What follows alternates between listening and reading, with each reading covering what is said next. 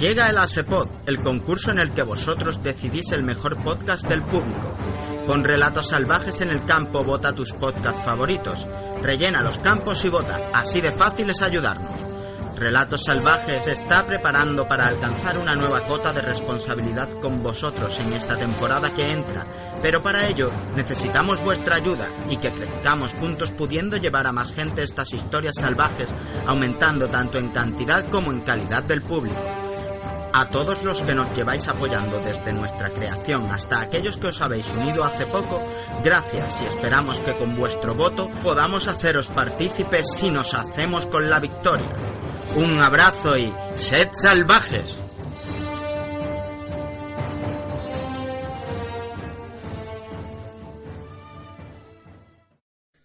La sombra del águila, de Arturo Pérez Reverte.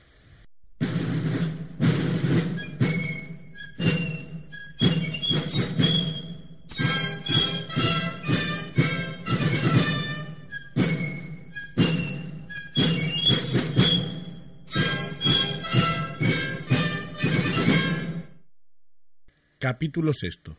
La carga de Esbodonovo. Desde su colina, el enano había visto abatirse la bandera del 326 a pocas varas de los cañones rusos, justo en el momento en el que el alférez Muñoz se disponía a sustituirla por la sábana blanca, y todos nos preparábamos allá abajo para consumar la deserción, echando a correr hacia los Iván sin disimulo alguno.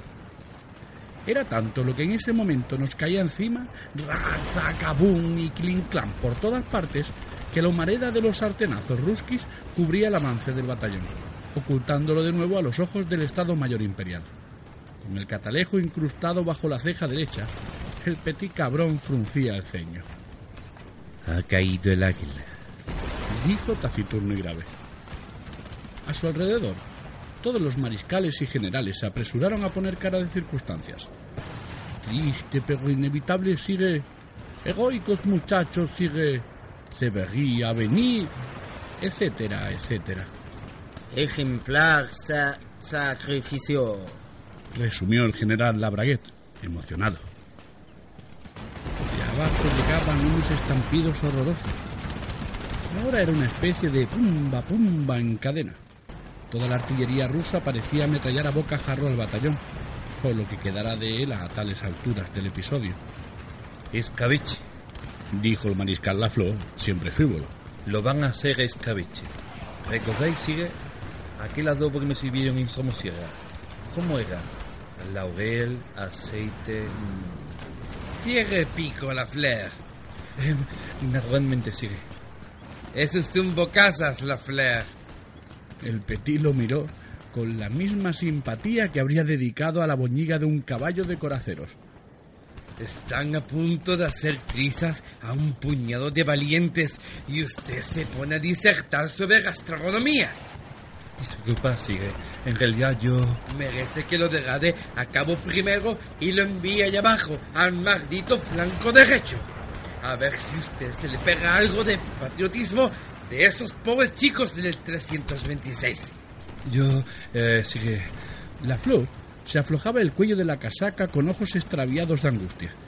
Naturalmente, si no fuera por mi hernia... Las hernias se curan como soldado de infantería, en primera línea. Es mano de santo. Acertada apreciación, sigue. Imbécil. Dolili. Caramandurrias. Ese soy yo, sigue. Me retratáis. Clavadito.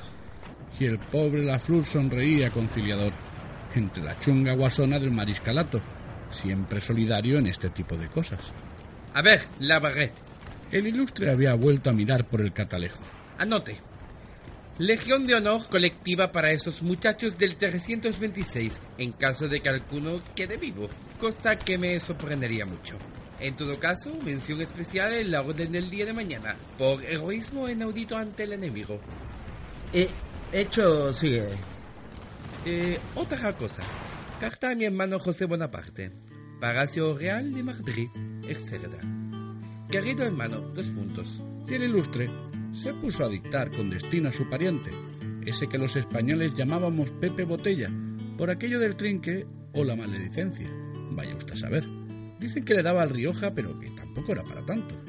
El caso es que el Petit se despachó a gusto aquella mañana en la modalidad epistolar desde la colina de Podonovo y con la bragueta dándole al lápiz a toda leche.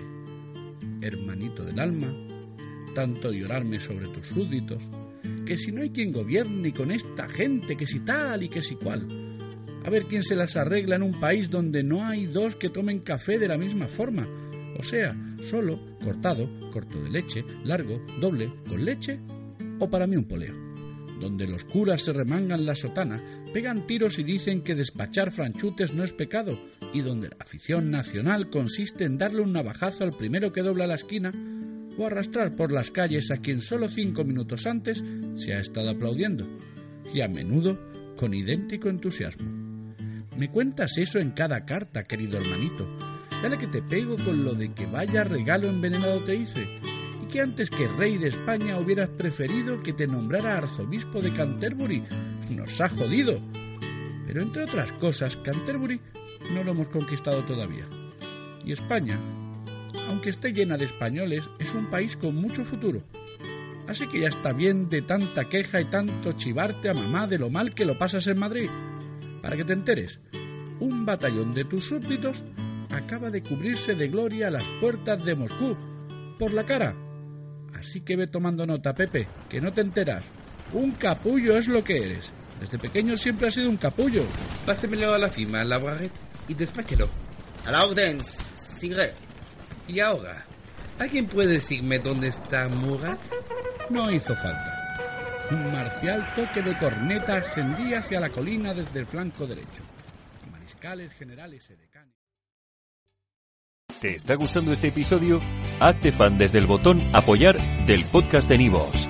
Elige tu aportación y podrás escuchar este y el resto de sus episodios extra. Además, ayudarás a su productor a seguir creando contenido con la misma pasión y dedicación.